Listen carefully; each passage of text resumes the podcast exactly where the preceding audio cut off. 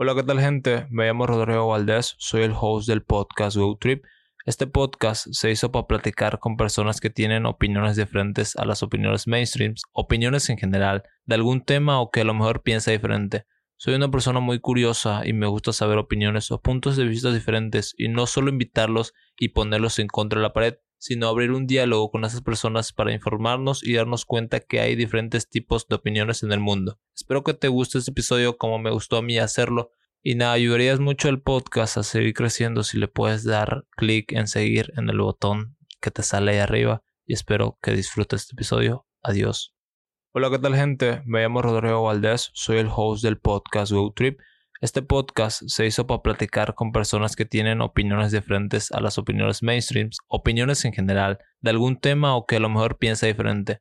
Soy una persona muy curiosa y me gusta saber opiniones o puntos de vista diferentes y no solo invitarlos y ponerlos en contra de la pared, sino abrir un diálogo con esas personas para informarnos y darnos cuenta que hay diferentes tipos de opiniones en el mundo. Espero que te guste este episodio como me gustó a mí hacerlo y nada, ayudarías mucho al podcast a seguir creciendo si le puedes dar clic en seguir en el botón que te sale ahí arriba. Y espero que disfrutes este episodio. Adiós.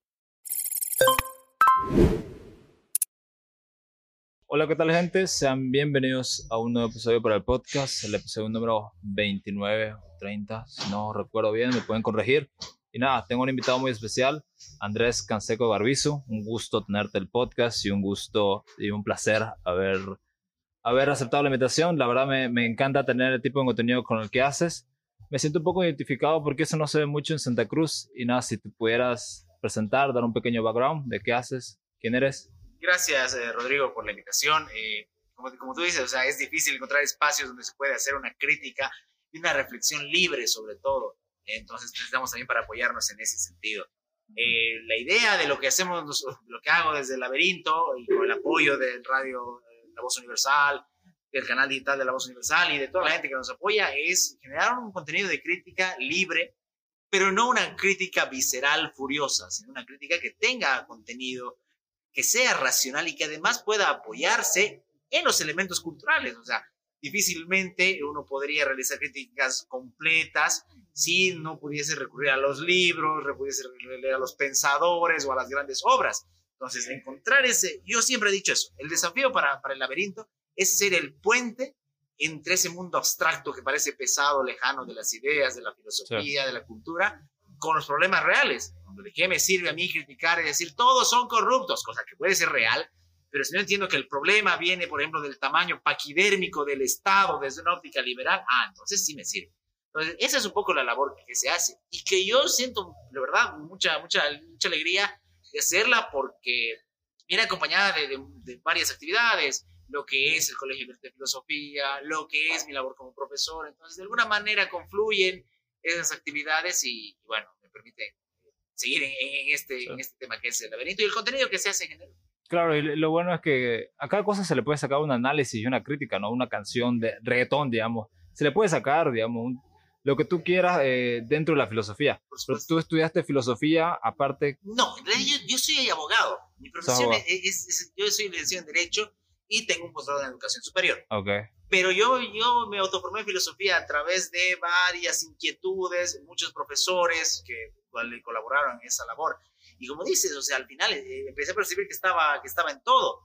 Eh, el gran Sartre decía que se puede hacer filosofía no solamente del licor de albaricoque que trae el mesero, sino además del mesero también. Entonces podemos hacer filosofía de todo, sin que suene es profundamente metafísico, que también es un área interesante, pero de lo real, de lo, que nos toca el día a día. Y me llama eso la atención porque hay mucha gente que, que se menciona como ser filósofo, que, pero ¿qué debería pasar para que yo me considere un filósofo? No, no necesariamente pensar todo el día, digamos. O uno se puede considerar solo pensando todo el día como un filósofo, para mí yo creo que debería tener algunos estudios o, o, por lo menos haber hecho libros. Pero tú, cómo, ¿qué dirías para considerarte un filósofo? Michel Onfray decía que la filosofía es de quien se adueña de ella. Y, creo que en ese aspecto yo, yo lo tomo un poco en el sentido de que eh, no hace falta necesariamente una licenciatura en filosofía. De hecho, la filosofía clásica no es de hombres que tienen esa carrera, no solamente los griegos, sino inclusive en la ilustración los grandes hombres, Voltaire, Diderot, no, no existían carreras de filosofía. Es más bien esa labor que tenía múltiple, casi humanista, de ver las facetas del mundo, desde historia, economía, como hacía Hume, que los volvieron hombres de pensamiento. Y entonces creo que e, e, esa mirada y esa postura frente a la realidad y a los problemas de la realidad es lo que, lo que puede marcar una tendencia filosófica. No la etiqueta del filósofo, pero sino una, una postura. Justamente esta mañana estaba leyendo unos capítulos eh, del libro de Sócrates y la ciudad de Rafael del Águila. Y claro, y ahí en ese libro nos cuenta la historia de un Sócrates que vivía en otra realidad y que a su manera, que inclusive era apolítico, creaba una forma de ser política, desde su crítica especial, el método que hoy conocemos. Entonces creo que esa postura, esa voluntad es el paso inicial. Pero entonces tú, ahí no, no entendí muy bien si te consideras o no, digamos. No, yo sí me considero una persona que hace filosofía. Yo sí me considero filósofo. Sí te consideras un filósofo. Sí, pero lo, lo, digo primero porque la, la, gran cantidad de mi tiempo está dedicado a esto, más que lo que es el derecho. Obviamente. Que, lo dedico, al menos ahora me dedico más a la enseñanza, más que la labor empresarial que tengo, más que algún otro hobby o pasatiempo que tengo, me dedico al mundo de las letras y la filosofía. Entonces sí, por ese lado me, considero ¿Algún filósofo contemporáneo que sigas lo conoces? ¿A Zizek? Sí, sí, por supuesto. es un filósofo con el que tengo algunos encuentros ideológicos, pero sí, contemporáneos, yo creo que más cerca todavía, Sebrelli. O sea, Juan José Sebrelli todavía está yo a cumplir 90 años. Y, ¿Consideras que Jordan Peterson, Peterson es un filósofo o no? Sí, sí, considero que es, un, que es un provocador desde una óptica mucho más conservadora. Sí. Pero yo creo que le falta un ímpetu que caracteriza al filósofo. Okay. Eh, y creo que Sebrelli sí lo tuvo, lo tiene todavía hace unos meses nos dejó escotado un hombre de la filosofía entera. Tuvimos el gusto de poder entrevistarlo, algo que casi no salió en Bolivia. Lo entrevistamos seis personas de acá del colegio y fue una alegría enorme. Y ahí, por ejemplo, escotado es una figura cuya vida, insisto, no solamente su obra, cuya vida, cuya experiencia está relacionada al mundo de las ideas y la libertad. él, es un filósofo que igual estudió Derecho, pero cuyo conocimiento eh, fue brutal. Entonces, yo, yo los pondría a ellos entre mis favoritos contemporáneos, sin desmerecer a otros nacionales.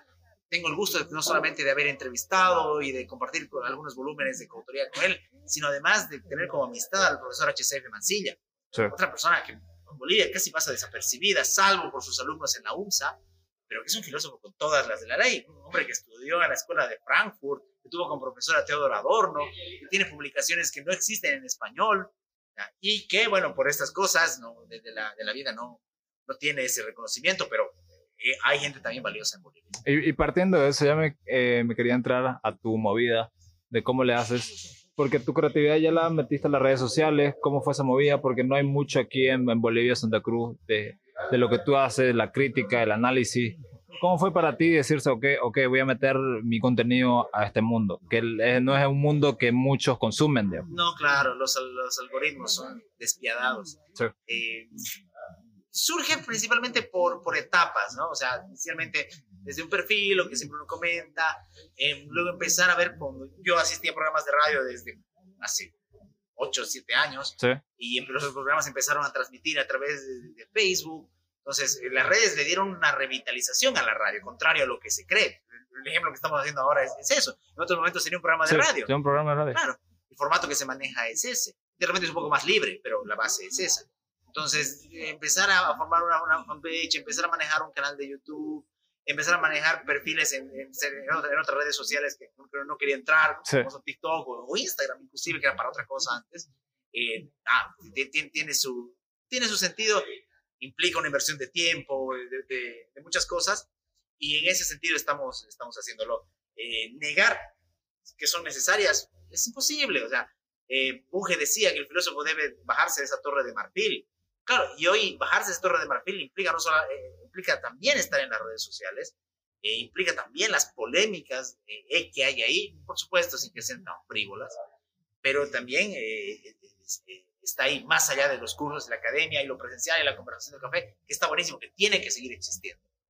Oye, y me, me, gustaría tocar el, el, tema de la meritocracia. ¿Vos crees en la meritocracia? Por... Sí, yo creo que el ser humano se construye por sus méritos. Ahora, que el reconocimiento no que pueda darle una sociedad es otra historia. Entonces, ¿cómo le ves? No, yo la, para mí la meritocracia existe. Existe, obviamente. Existe. pero que, que, puede ser injusto, que, que puede notarse su injusticia, es probable. pero es el único aliento que tiene el ser humano para progresar. Pero hay veces que algunos abusan de eso, dando, decir que es meritocracia cuando no lo es, digamos. Ah, no, por supuesto, por supuesto. Por eso me refería a, los méritos legítimos.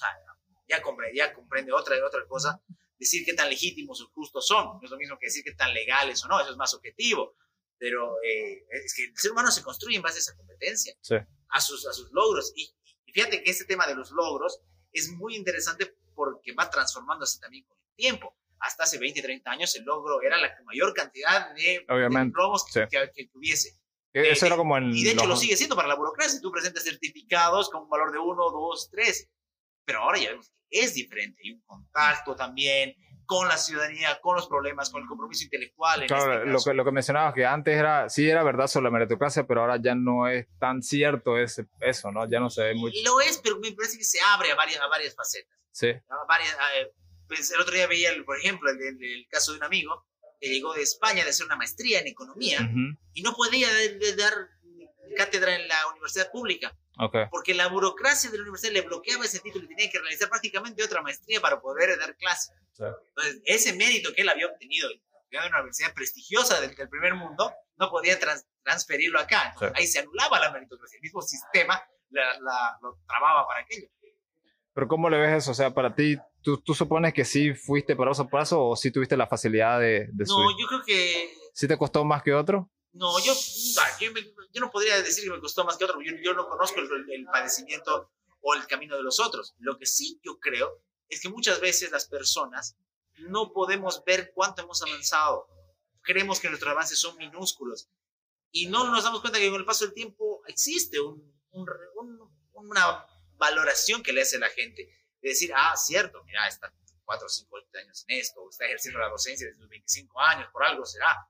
Entonces, hay algo ahí que, que se nota, como decías al principio, es muy difícil desde el punto de vista intelectual, porque es diferente. En el, en el mundo mediático, en la pirotecnia, en el mundo hasta del espectáculo, es más reconocible porque es más masivo, pero así como sube, también decae.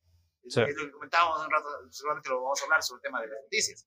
Entonces, en el mundo de, de las ideas, el mundo de la producción, no solo intelectual, sino cultural y literaria inclusive, es difícil encontrar eh, una continuidad sin que las adversidades hagan mella en uno.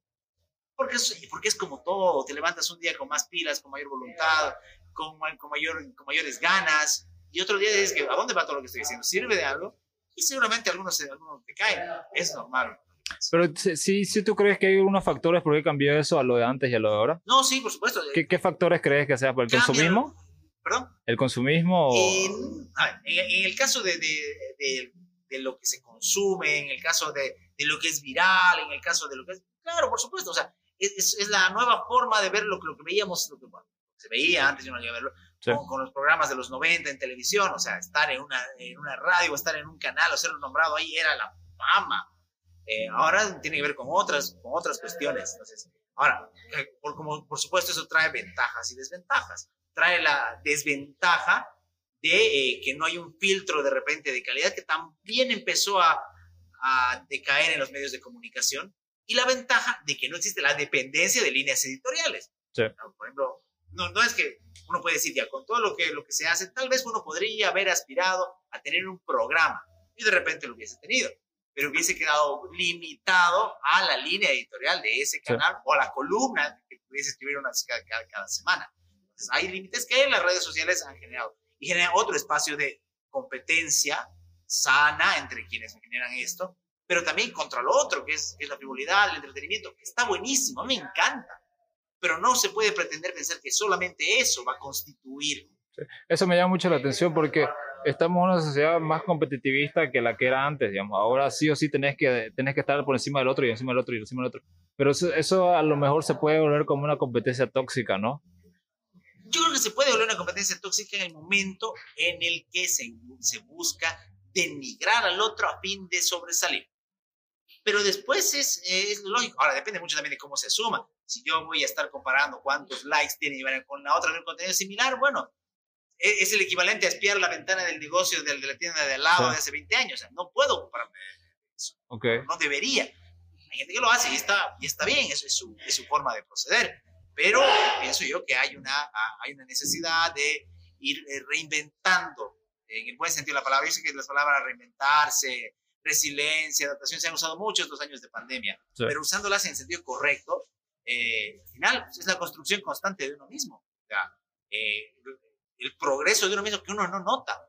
Es como si tú ves tus primeros episodios de podcast, en tu momento te gustaron, pero ahora ves que vas mejorando, es, lo mismo.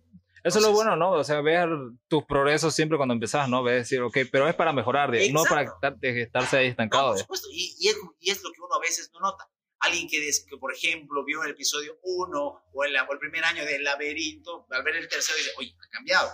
Y uno no lo nota, porque va atravesando las fases en, en el camino.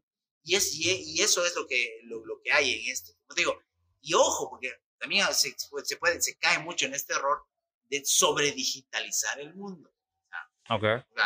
Eh, la pandemia ha sido parte de eso en el sentido de, de, decir, no, no, o sea, eh, demasiado, todo digital, todo virtual, y hace falta también entender que no es todo así. Eh, yo lo tengo, yo lo tengo hoy, justamente te decía, hoy día he vuelto a quedar clases presenciales después de dos años. y, y, había, ya había dinámicas, hay necesidades, no solo pedagógicas, sino de trato social que también hay que, hay, hay que recordar. Eh, que, que, lo virtual no lo es todo, que es muy importante, pero si no viene acompañado de la real, bueno, a ver, es lo mismo que pasa, por ejemplo, en la política. ¿De qué me sirve que, que tal candidato o algo tenga 800 mil seguidores o tal movimiento, tal página, si a la hora de la verdad, cuando se presenta un conflicto real político, van 20 personas? Sí. Entonces, hay que acompañar todo, todo eso. Pero tú sí crees que, hablando de eso sobre la, la virtualidad y la presencial, para mí yo creo que obviamente si volvemos a clases presenciales va a ser un método tradicional como el que siempre estuvimos acostumbrados. Pero en lo virtual fue como que algo distinto y, para mí yo lo veo mejor, digamos, pero no aquí, no lo veo mejor. Obviamente que estamos muy retrasados que lo debería hacer. Yo lo que les he dicho a todos, eh, mis colegas, a, mis estudiantes, es que al final el ser humano no, no puede ir hacia atrás. No puede ir hacia atrás. No puede ir hacia atrás eh, vamos a volver a un presencial, pero hay herramientas que nos van a quedar. O sea, yo si, por ejemplo, tengo una clase, eh, ya no puedo necesitar traer a alguien para que dé una charla. Podré poner en el data y poder poner los parlantes y él tendrá el Zoom. Podemos manejar sistemas así. Yo le digo un estudiante de 7, 8 años, ¿qué sentido tiene que dibuje en un papelógrafo el sistema solar? Cuando ya tiene las herramientas para poder verlo. Totalmente de acuerdo. Y eso se, eso se ve muy reflejado con los líderes, ¿no? Porque obviamente siempre menciona de que haremos otra vez a Bolilla grande, Y vuelven como hacia atrás, digamos. No, claro, por supuesto. Eh, entonces, esa idea del pasado, porque al final la vida es eso, o sea, es ese tira y afloja entre lo que queremos conservar y lo que, hay, que, que hay que desechar. Sí. Y en, ese, y en ese tira y afloja es donde vienen las discusiones. ¿Qué conservamos? ¿Qué desechamos? ¿Qué renovamos? ¿Qué modificamos? Y en el caso específico de la educación, hay una, hay una marcha que se, que se dio. Yo, por ejemplo, trabajo en una institución que hace cuatro años, bueno, miento, yo estoy hace cuatro, pero hace seis años ya tenía una plataforma virtual para las tareas. Sí. Y muy pocos la usaban. Me incluyo, yo el primer año que sin pandemia no la usaba casi. Ok. Pero ya estaba. Entonces los chicos tenían cierta preparación por lo menos para usarla. ese tipo de pasos, ese tipo de, de avances tienen que, que, ir sumando, ¿no? Y, y, eso nos ha pasado la factura a todos. En el caso mío, bueno, yo, yo trabajo con estas, con estas cuestiones tecnológicas y bueno, de repente fue corto, pero había el caso de, de colegas que costó, costó, más, que, que crecen en este mundo, sí. estaban acostumbrados a otras cosas y bueno, por fortuna ya, ya se Como que le, que le tenemos miedo a lo desconocido, ¿no? A lo nuevo. Claro, y, y si no es miedo, es el rechazo. De es el rechazo. Solo nuestra receta puede funcionar. Sí. Que tu plato siempre tiene que estar hecho de la misma receta de la abuela, que está buenísimo. Sí. Que es más, si la pueden compartir, compártanla. Pero que hay otras maneras de prepararse algo, de, de vivir algo, de experimentar algo. Eh, obviamente uno tiene sus predilecciones. A mí se me dice que prefieres el libro digital o el libro impreso, sí, lo prefiero el impreso. Pero si no voy, si necesito recurrir a una lectura y no existe, bueno, tendré que abrirme para leer el digital. Sí. Entonces, hay, hay, hay esa, Uh, ese, hasta lo digo, hasta cierto gusto por, por, explorar, por experimentar, que es algo muy propio de la juventud, pero que se va perdiendo en el trabajo, en la vida académica. Eh, y entonces, quien, quien abre un poco el, el, la vista y la mente para aquello, va a poder... Claro, y, y, es obviamente el rechazo y el cringe o la vergüenza ajena o... O sea, obviamente es un paso para seguir adelante porque hay mucha gente que cae en, en, en el positivismo y no ve la negatividad, digamos, y obviamente cuando cae en el positivismo, y, o me refiero al negativismo y dice, no, no, no quiero salir a cantar porque la gente tal vez no le guste o no le agrade. Obviamente tiene que ir para probarse, digamos. Y eso me parece muy interesante por tu contenido, digamos, que te probaste diciendo, ok, tal vez, tal vez no le llega a mucha gente, pero ya, voy a probar, digamos.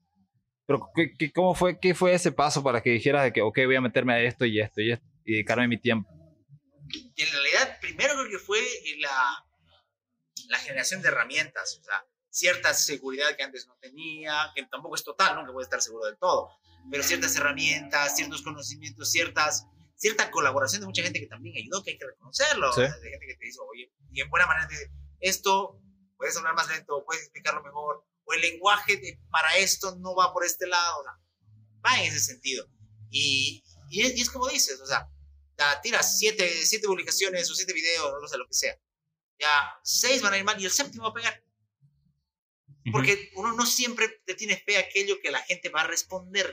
Uno puede creer que cierta cosa que hace, cierto programa o contenido específico, ese es el boom. Pero no está dentro de lo que piensa la gente.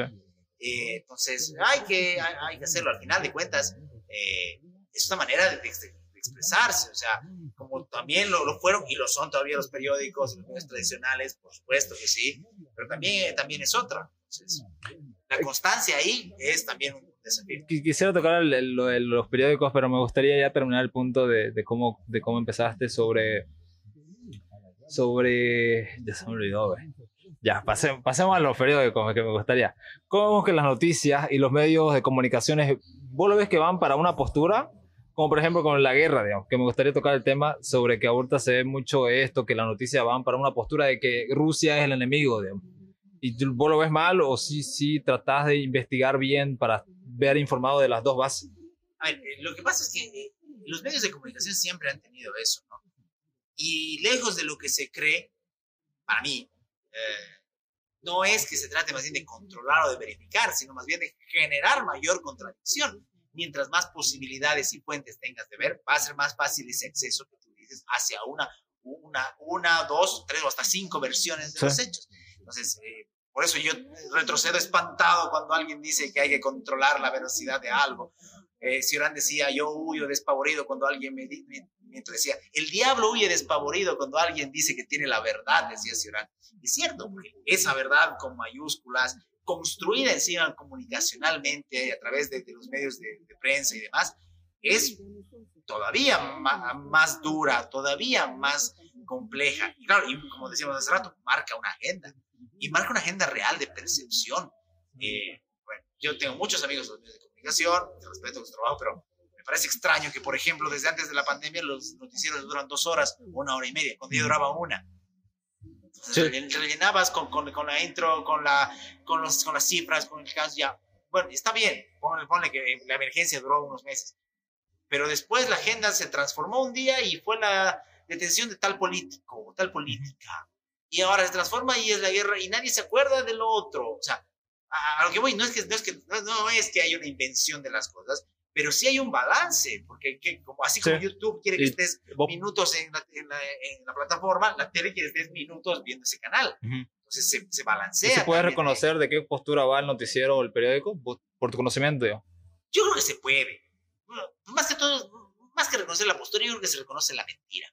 La mentira. Sí, Camus decía, hay que hacer, hay que tener, eh, la rebeldía es también contra la mentira y contra la opresión, decía.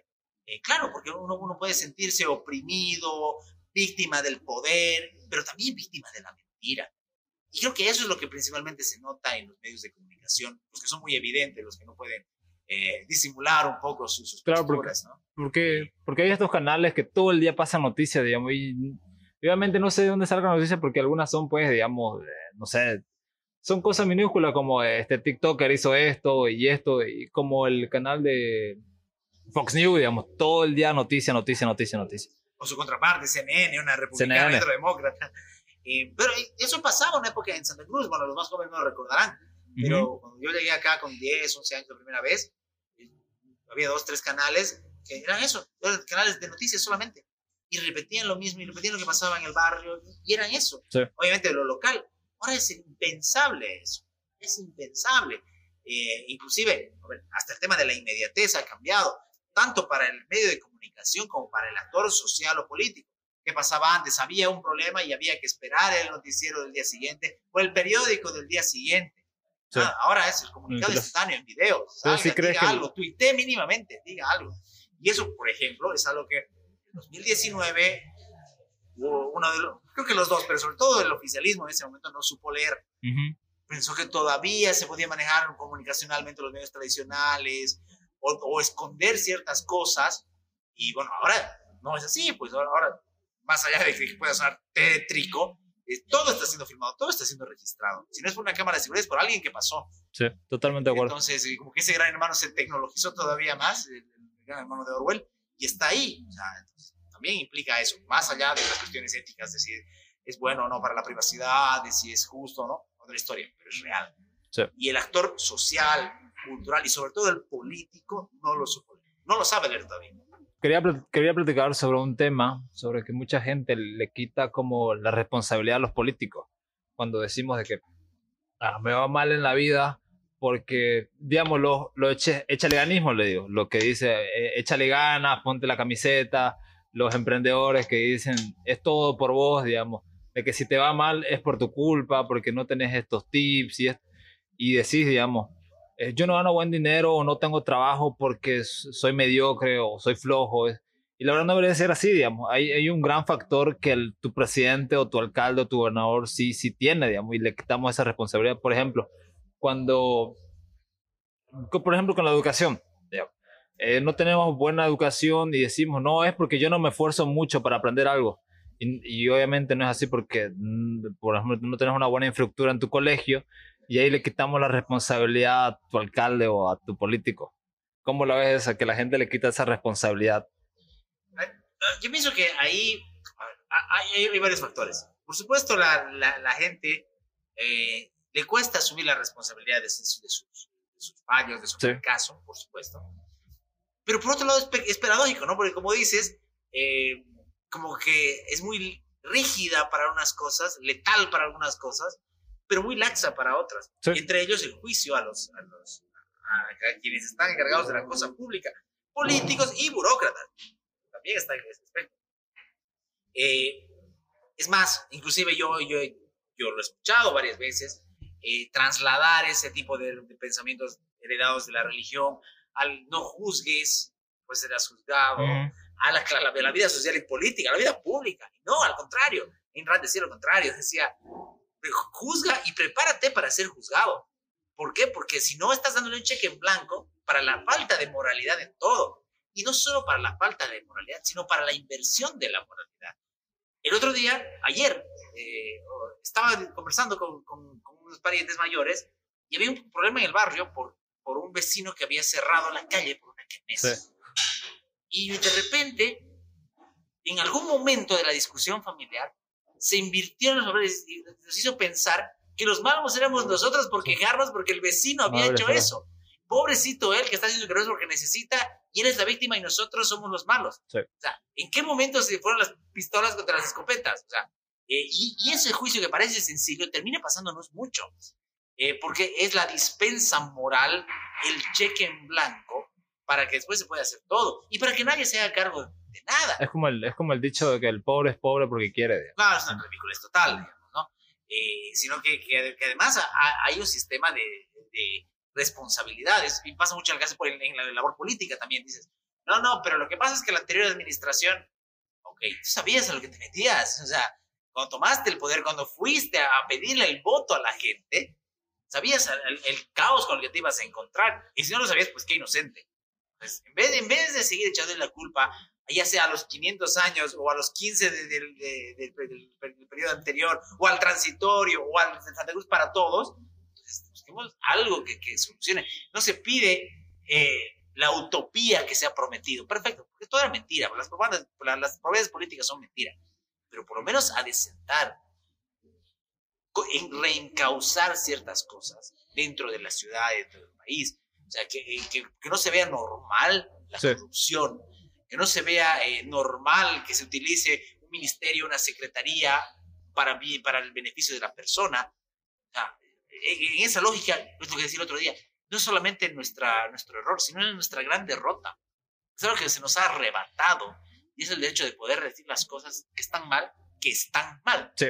Y eso lo hemos perdido lamentablemente y parte de lo que hacemos, imagino que eh, tratamos de hacer tanto en este espacio como en otro, es recuperar eso. Claro, y tratan de censurarte, digamos, por ser, no, no decir negativo, sino realista, digamos. Claro, y, y es, que, y es que la censura eh, es diferente a la que era antes. Antes tenías una, un agente de inteligencia un policía que también pueden seguir usándolos, o la violencia o la amenaza física. Pero está lo otro, que es esa censura social, o sea, te dicen, no, no, pero ¿por qué lo de nosotros? Yo trabajo ahí, no hagas eso. ¿Y por qué? O sea, el que está haciendo mal es tu jefe, o sea, Sí. no, no, yo soy yo. Eh, pero, y, y eso es muy difícil, porque genera cierta, lo que, le llamo, no, una- lo que le llamo yo una hipocresía y complicidad social, porque de repente te, te, te, te pillas con que dentro de ciertos círculos, voy a hablar de Santa Cruz, pasa en todos los departamentos, voy a hablar de Santa Cruz, eh, o sea, al que, al, al, al que transó, al que al corrupto o algo, está ahí tomándose una cerveza y está riendo con él, y ojalá ni siquiera al corrupto, ojalá al violento, al, al abusador, está ahí.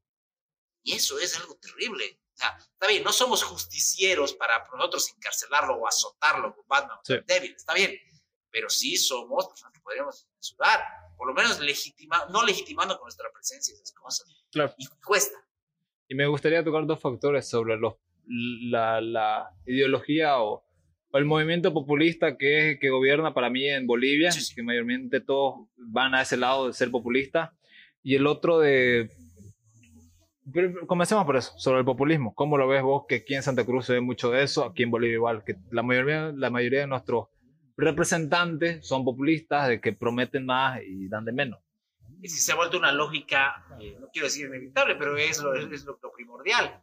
Eh, Bolivia tiene, eso desde la década del 50, quizás antes, la revolución del 52 fue eso. Eh, la construcción de lo nacional popular, decía Soleta Mercado, es eso. Eh, se retrasa un poco por, obviamente, por, la injusticia y por las atrocidades de las dictaduras militares. Y aún así contaban con apoyo popular muchas de Sí. ellas. Eh, la década de los 80 es eso, la reconstrucción de la UDP aprovecha eso. Trata de causarlo con la, de- la recuperación de la democracia, sí, pero en puertas tenías eso, o sea, ¿qué fueron los 90? Eh, con DEPA o el padre de Johnny Fernández con UCS, eran partidos populistas, mucho antes de que el MAS tuviese poder. Ok.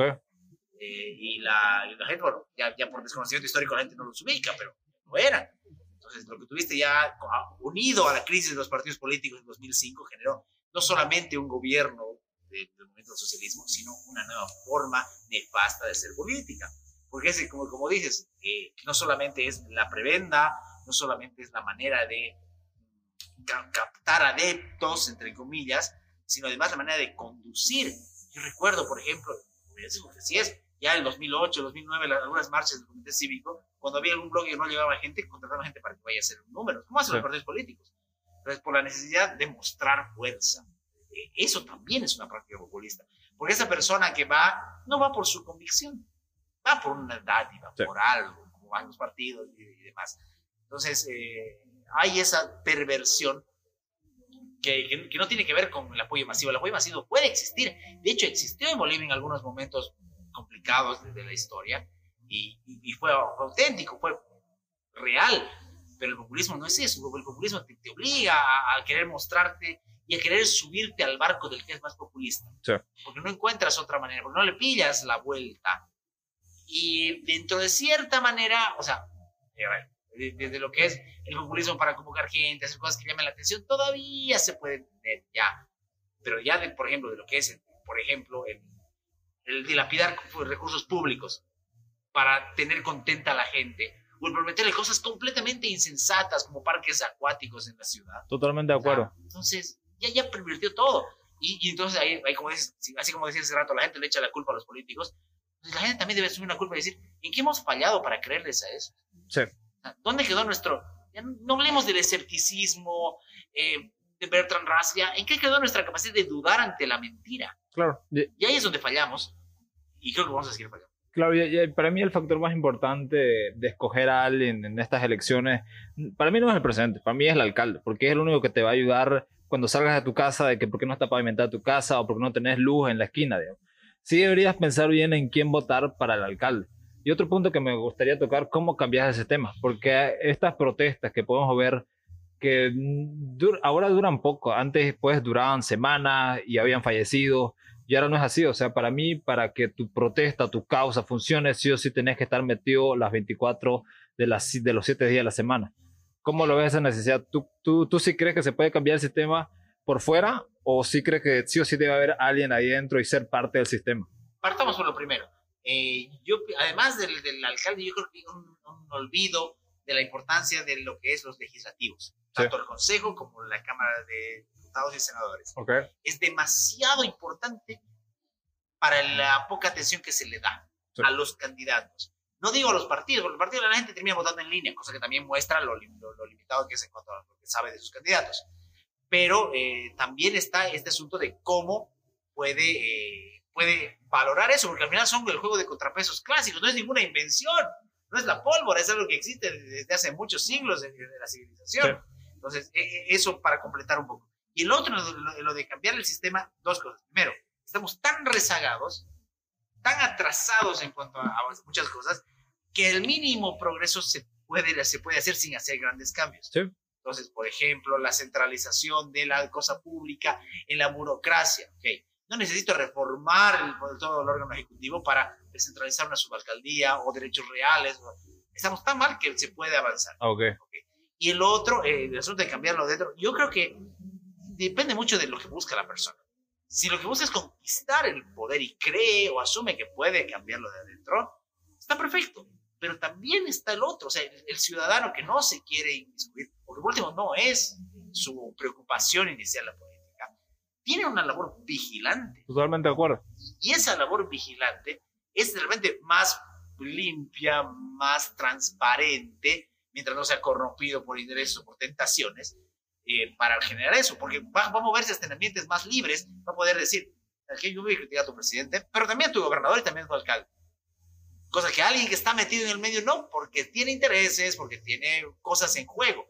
Entonces, esa libertad de, por decir así, de juego es también muy, muy importante. Claro, ob obviamente tenemos la responsabilidad de saber a quién escoger bien, pero igual no sé si decir que es nuestro deber estar, estar bien informados por quién vamos a votar, porque ese debería ser el trabajo del, del electo o del candidato, de informarnos sus propuestas bien, digamos.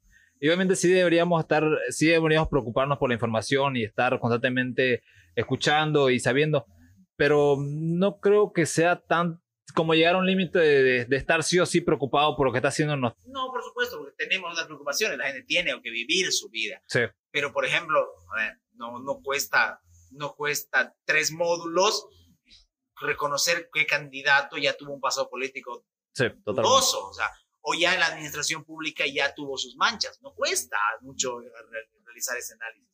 Entonces, de repente, en ese sentido, es posible que, eh, que ahí recaiga sobre la ciudadanía un peso, ¿no? O sea, ya, y más ahora, qué sé yo, antes yo quería estar informado, tenía que ir a fumarme a la hemeroteca y buscar lo que pasaba antes, o esperar que el otro candidato lo saque. Sí. Ahora puedo hacerlo desde la palma de mi mano. A ver, ¿qué pasó en 2010 con X candidato? Ah, pero mira lo que hizo. Pero mira si fue parte del consejo pero estaba aliado acá. Ya puedo abrir la duda de que se transformó y que puede ser, pero ya tengo la herramienta para saber. Sí. Esa ciudadanía 2.0, cuando se nos decía que todo iba a ser mejor cuando estemos informados, parece que tampoco es así, porque lo tenemos y no, no está funcionando. Pero ¿cómo lo ves eso de lo, ahora que me, que me hiciste acordar sobre los candidatos, de que ahora usan las redes sociales como TikTok y que paran informando ahí?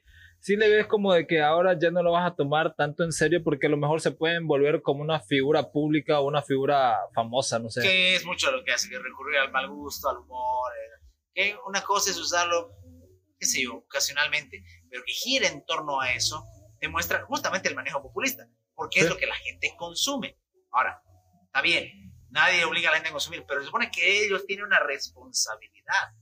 Si me vas a decir dar un contenido en TikTok, Está bien, algo llamativo, ok, pero por lo menos enseña algo, deja algo, déjame, ¿qué cuál es, no sé, cuáles son las normas del consejo, por qué es. Totalmente de acuerdo con eso. Déjame alguito, no me dejes tu baile ahí, no me dejes tu sketch. Para eso hay otra gente que lo hace, lo hace mejor. Sí. Déjame algo más.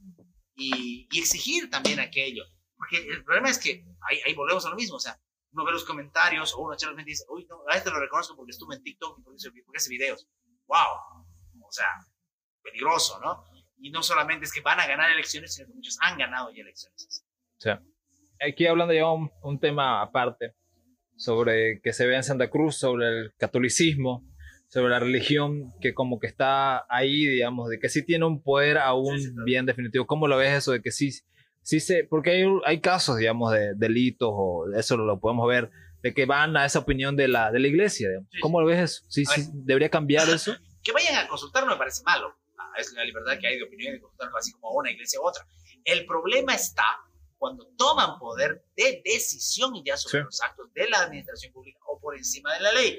No hay que mencionar casos, porque aparte ya los hemos visto un montón en los que eh, asume una participación activa en casos que son, que corresponden al ámbito de la ley.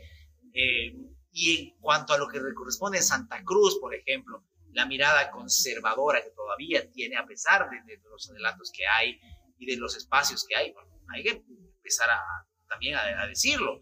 ¿Por qué? Porque eh, dentro de las mismas familias o círculos de amigos y demás, está ese asunto. No, no, aquí no se habla de religión. ¿Cómo vas a cuestionar eso?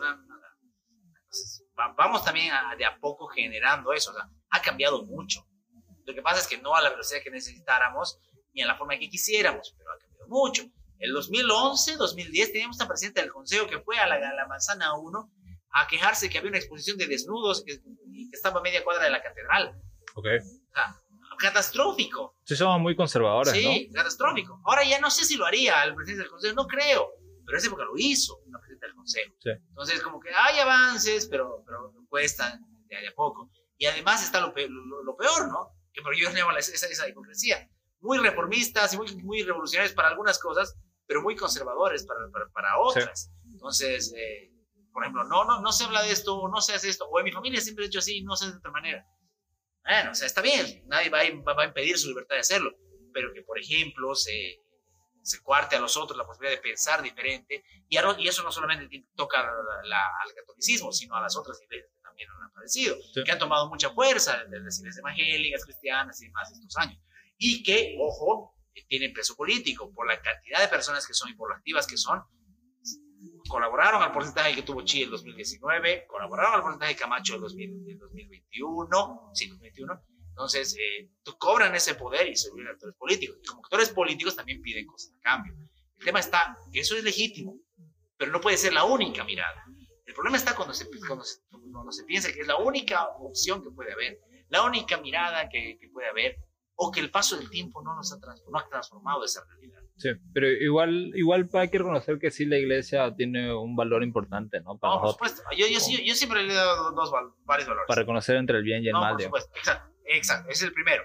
Eh, la brújula moral que no siempre han podido tener las personas a través de la racionalidad. Pero hay que decirlo. O sea, ¿Por qué no matas? Porque, es delito. ¿Por, qué no, matas? Porque está mal. Ah, ¿por qué no matas? Porque, Dios pecado, dice que está pecado. Entonces sirve como una brújula moral. Y hay que reconocer también el valor cultural y artístico, lógicamente través de los siglos. Pero igual, Fernando Sabater decía que al final eh, lo que se había hecho con el catolicismo y con el cristianismo es poder asilvestrarlo un poquito, o sea, calmarlo un poquito, cosa que todavía no se pudo hacer con iglesias islámicas o con el mundo religioso extremista de ese lado, porque en su momento también tuvo ese, ese ímpetu pero a través de, justamente de la filosofía, del pensamiento, de las transformaciones sociales, se la pudo comprimir a un espacio donde todavía araña y hace daño, pero no es ese monstruo que fue en la Edad Media. Totalmente. Entonces, eso es lo que se ha logrado. Y hay que mantenerlo así porque es lo más sano. O sea, por ejemplo, estamos ya con la Constitución del 2009 que dice que somos un Estado laico y hay gente que todavía se escandaliza de que sea un Estado laico. Ya es. En la práctica hay fallas porque la visión andino también tiene un tema espiritual, pero es otra historia. Pero aceptar que ya no es tu única religión, o que hay gente que puede manifestarse de otras maneras, ya debería ser algo, no digo automático, pero normal, y no lo es. Sí. Y ya yendo para ir acabando, que me gustaría tenerte otra vez en otro episodio, hablando sobre este tipo de comentarios y este tipo de opinión de, vemos el tema de la guerra como un partido de fútbol. Podemos decir lo que queramos y no debería ser así. Lo vemos como la ligera y no, no, no lo vemos como debería ser. ¿Cómo ves eso? De que eh, la guerra la tratamos como si fuera un partido de fútbol, a eso me refiero. Claro, como, ni siquiera como un partido de fútbol, sino como una partida de play en la que puedo poner a mi volante por derecha y probarlo por izquierda sin ningún problema. Sí, y hablarlo así no, como si fuera un tema sencillo. Sí, pero a ver, y, es una de esas dicotomías o paradojas que hay, ¿no?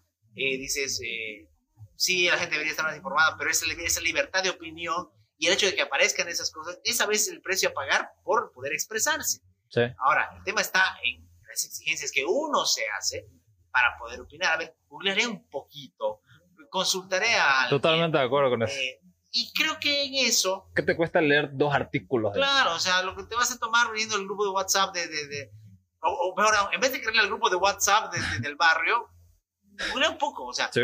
de repente, tampoco te voy a decir que tu primera o tu segunda o tercera búsqueda en Google sea la Sí, verdad. Por totalmente. supuesto que no. Pero ya amplía eh, es- es- esa visión. O sea, digámoslo como es. Por lo menos ve dónde está Ucrania en el mapa. Por lo menos, o sea. Y eso es lo, lo- lo complicado. Eh, es, es complicado porque genera pereza. Eh, pereza y sacarlos de esa zona cómoda de las grandes verdades que, que ya tiene.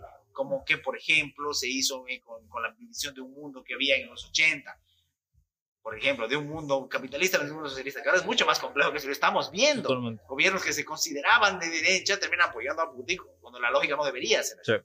Entonces, ese tipo de ejercicios, ese tipo de cosas, está buena, o sea, y, y el problema es que eh, eso exige también, aparte de tiempo, exige una voluntad de escuchar al otro.